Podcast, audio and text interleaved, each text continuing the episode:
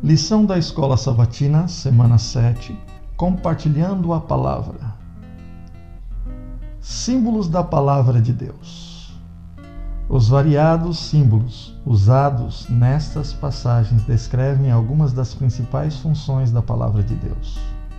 Quando compartilhamos as Escrituras com outras pessoas, é como se acendêssemos uma lâmpada para iluminar a vida delas. Jesus, a luz do mundo, rompe as trevas da visão equivocada sobre quem é Deus e a natureza de seu caráter. Mentes obscurecidas, com uma compreensão errada de Deus, são iluminadas pelo Espírito Santo mediante a sua palavra. Segundo Jeremias, a palavra de Deus é como fogo e martelo. Ela consome a escória do pecado em nossa vida e quebranta nosso coração endurecido. Quando ajudamos as pessoas a ver nas Escrituras a glória de Jesus, o coração endurecido delas se quebra e o fogo do seu amor consome a escória do egoísmo, da ganância, luxúria e do egocentrismo. As palavras de Deus também é comparada à semente. A principal característica da semente é que ela dá vida. A semente leva tempo para crescer. Nem todas as sementes germinam ao mesmo tempo. Nem todas as plantas crescem na mesma proporção, mas sob as condições certas. A vida na semente irrompe através do solo para uma nova vida.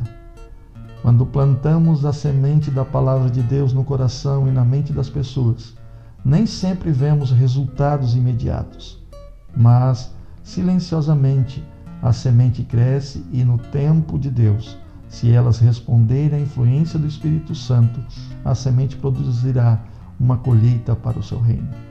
Jesus comparou sua palavra ao pão nutritivo. Como muitos de nós sabemos, poucas coisas nos satisfazem tanto como um bom pedaço de pão. A palavra de Deus satisfaz a fome do coração e nutre nossos anseios espirituais anteriores. Quando compartilhamos as promessas da palavra com outros, e os ajudamos a descobrir que Jesus é a palavra, a vida dessas pessoas é transformada por sua bondade, cativada por seu amor, maravilhada com sua graça e satisfeita com sua presença. Pense nas verdades que conhecemos somente por meio da Bíblia, quando devemos valorizar o que ela nos ensina. Quando Cristo sentado contemplava o grupo que aguardava o esposo contou-lhe aos discípulos a história das dez virgens, ilustrando pela experiência delas a da igreja que viveria justamente antes da sua segunda vinda. Os dois grupos de vigias representam as duas classes que professam estar à espera de seu Senhor. São chamadas virgens porque professam a fé pura. As lâmpadas representam a palavra de Deus, diz o salmista lâmpada para os meus pés, a tua palavra e luz para os meus caminhos. Salmo 119, 105. O óleo é o símbolo do Espírito Santo. Desde a queda do homem, Cristo tem sido o revelador da verdade ao mundo. Por ele foi transmitida ao homem a semente incorruptível, a palavra de Deus viva e que permanece para sempre. Naquela primeira promessa dada no Éden, a humanidade caída Cristo lançava a semente do Evangelho. Mas a parábola do semeador aplica-se especialmente ao seu ministério pessoal sobre os homens e à obra que ele assim estabeleceu. A palavra de Deus é a semente. Toda semente em si tem um princípio germinativo. Nela está contida a vida da, da planta. Do mesmo modo, a vida na palavra de Deus. Cristo diz: As palavras que vos disse são espírito e vida. Quem ouve a minha palavra e crê naquele que me enviou, tem a vida eterna. Em cada mandamento, em cada promessa da palavra de Deus, está o poder, sim, a vida de Deus, pelo qual o mandamento pode ser cumprido e realizada a promessa. Aquele que pela fé aceita a palavra, recebe a própria vida e o caráter de Deus. Não é a minha palavra fogo, diz o Senhor e martelo que esmiuça a penha? Jeremias 23, 29.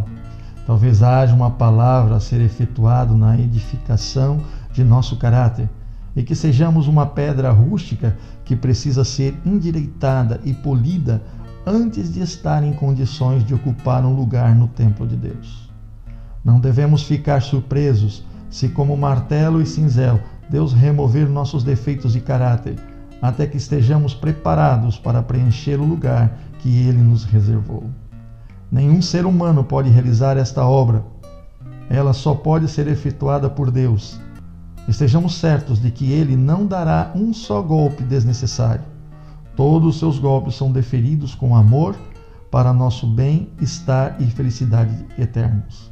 Ele conhece nossas debilidades e trabalha para restaurar, não para destruir. Da pobre e débil alma, cansada de volver-se para a humanidade, só pode ser traída e esquecida. Cristo diz: Que homens se apoderem da minha força e façam paz comigo. Sim, que façam paz comigo. Isaías 27, 5.